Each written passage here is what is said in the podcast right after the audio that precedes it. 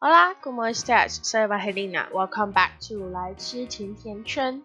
其实我原本想要把北京的第二集先录完，但昨天晚上发生了一件事情，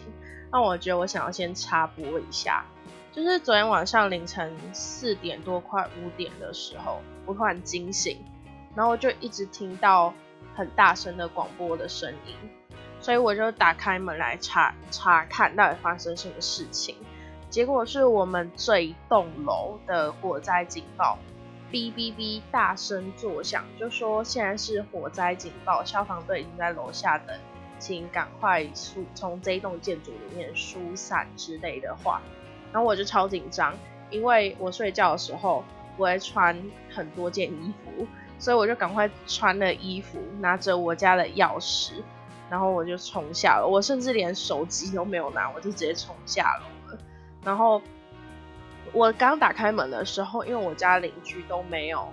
我没有看到其他户打开门，所以我就先不管，先往下走，因为我不知道这是假警报还是真的警报，所以不管是不是为了自己的人身安全，我都想要赶快下楼嘛。我家住在六楼，然后我走到五楼的时候，我就发现，哎，我前面有邻居在往下走，所以应该不是我自己一个人神经病在发疯吧。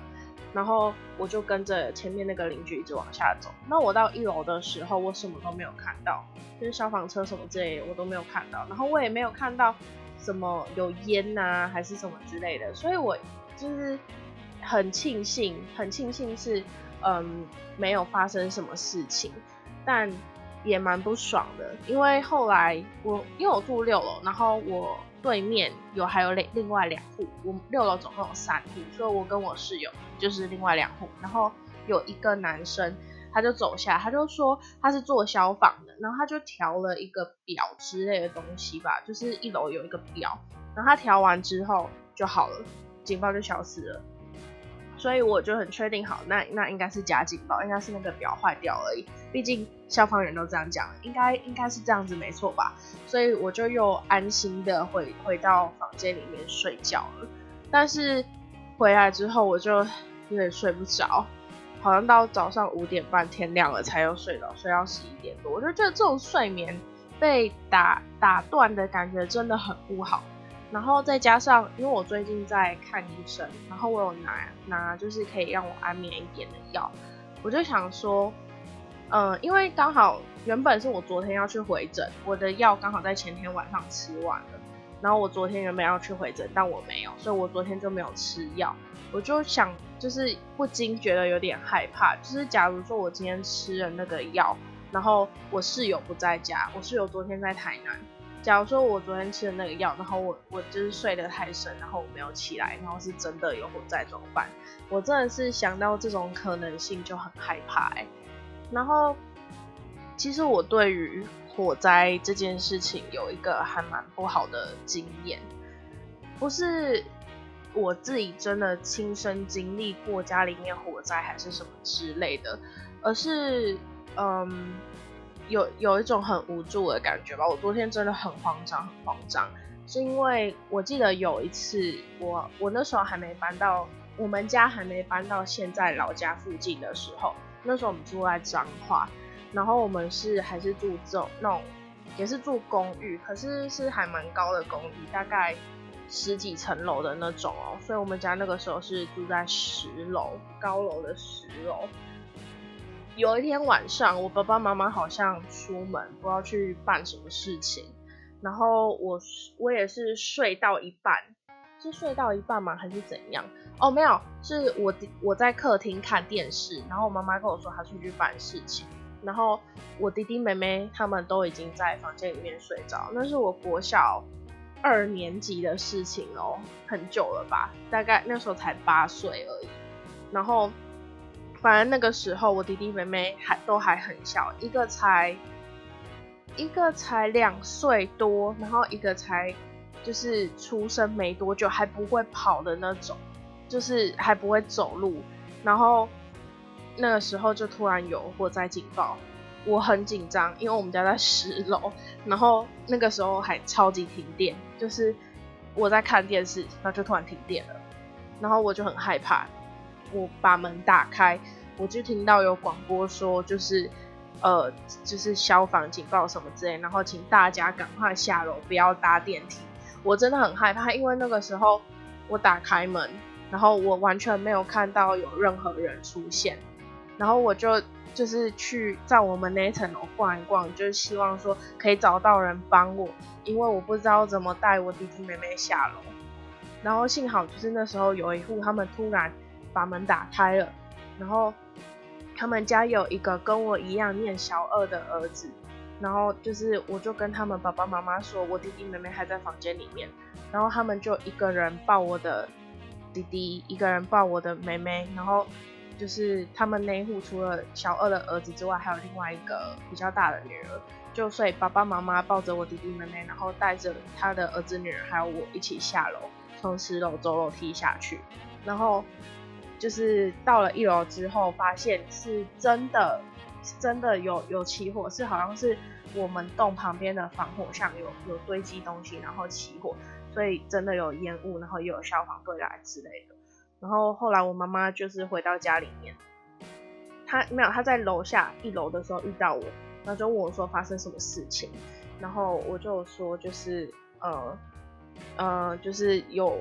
防火巷，因为我那时候也不是很清楚啦，所以应该好好像是帮助我们的。那个爸爸妈妈跟我妈妈解释发生什么事情这样子，然后后来我们家就是还有，嗯，我妈妈还有切水果什么之类去感谢送东西去感谢他们，就是帮助我。然后我就觉得这是一个很，就第一点，第一点我真的觉得不要把十二岁以下的小孩留在家里面是是有它的道理存在的。我记得有一个法规是好像不可以把不可以让。十二岁以下小朋友自己一个人在家还是什么之类的吧，反正我觉得会有这个法规真的有它的意义。你看那个时候我才八岁，然后我弟弟妹妹他们一个人两岁，然后一个人才刚出生没多久，他也不太会跑，然后我也不知道怎么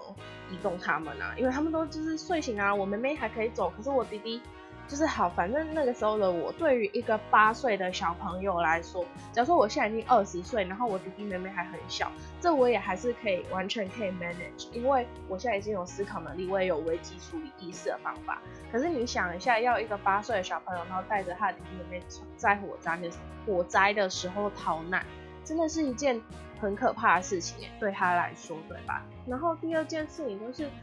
我觉得大家平常的时候还是要去想。要怎么样保护自己，在危难的时候，就是因为你看，在学校的时候都会教我们说，嗯，地震的时候要躲在躲在桌子底下，要要怎么躲什么之类。因为台湾就是一个会有很多地震的国家，但是对于火灾，很多人其实不会很仔细的。就地震，大家还会知道说，哦，要要准备地震包啊什么之类的，但我相信还是很多人也不会去准备，然后。火像火灾这种资讯的话，就会变成说，可能很多时候不同时期，我真的听过很多不同的说法。比如说有很，就是之前我学的时候是应该要用湿毛巾掩护掩护口鼻之类的，但是一直到最近我又听说，哎，好像其实不应该用湿毛巾掩护口鼻，因为湿毛巾上面的水蒸气会蒸发之类。然后如果你遇到火灾的话，外面的火势很大的话，其实你不应该要往上跑，因为火上升的速度，烟雾上升的速度远比你跑的还速度还要快。所以如果火真的很大，你没有办法往上跑，你应该要尽量待在原地，然后也不需要就是往厕所跑也没有什么意义，因为厕所的门它是塑胶做，如果是塑胶做的的话会融化，那还遇到火还是会融化，所以对你来说也没有用这样子，所以。就是很多这种类似的知识，其实很多人不会去，嗯，怎么讲？不会去 update，他们不会去更新自己的资讯。我也是到最近，可能我最近知道跟火灾有关的资讯是 KTV，是最近我看到 KTV 好像起火燃烧，然后有人死在里面。的那一个新闻，然后有有那个消防员出来做宣导，我才知道说哦，不要用湿毛巾掩掩护口鼻之类。如果我有说错的话，可能是我印象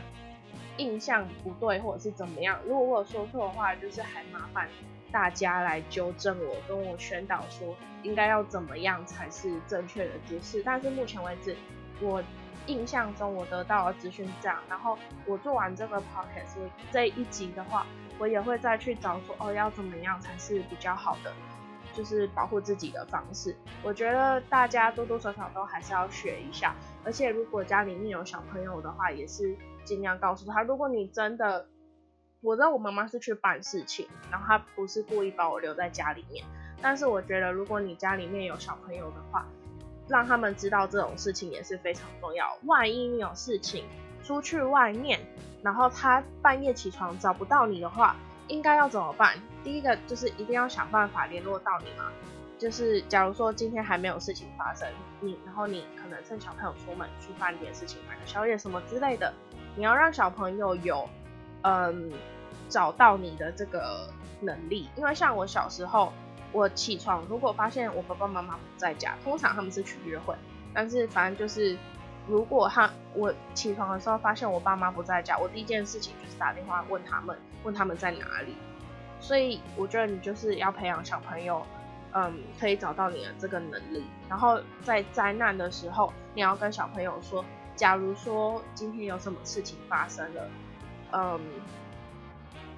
我是不知道要不要随。就是我觉得我那时候很幸运，是可以遇到有人可以帮助我，然后就是打开门，他们也刚好打开门，然后就是帮帮助我跟我弟弟妹妹。但是我不是很确定到底要不要跟小朋友说发生灾难的时候要跟叔叔阿姨走，因为他们有可能会遇到坏人。但我觉得这方面应该也是还是有可以讨论的空间吧。所以就是假如说你你有什么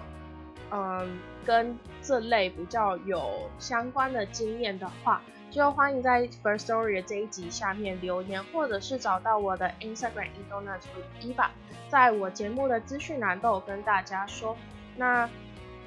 现在个人网页的功能也开启了，所以如果你不想，就是如果你想要直接听到我的节目，或者是你所处的国家没有 Spotify，像韩国人他们其实没有 Spotify，那你就可以用嗯我在 Instagram 上面 Link Tree 来找其他的连接。或者是你想不想要用 IG 私讯我也可以，你就可以写 email 给我。我的 link tree 下面有一个 e d o n a s with Eva 的一个 email，可以写信给我这样子。好，那反正如果有相关的经验，或者是我任何说错的地方，就麻烦大家勇于告诉我。那如果没有的话，也欢迎就是跟我跟我一些简单的回馈，关于说就是应该要怎么样才会更好。对，好，那这期节目就到这边喽，谢谢大家。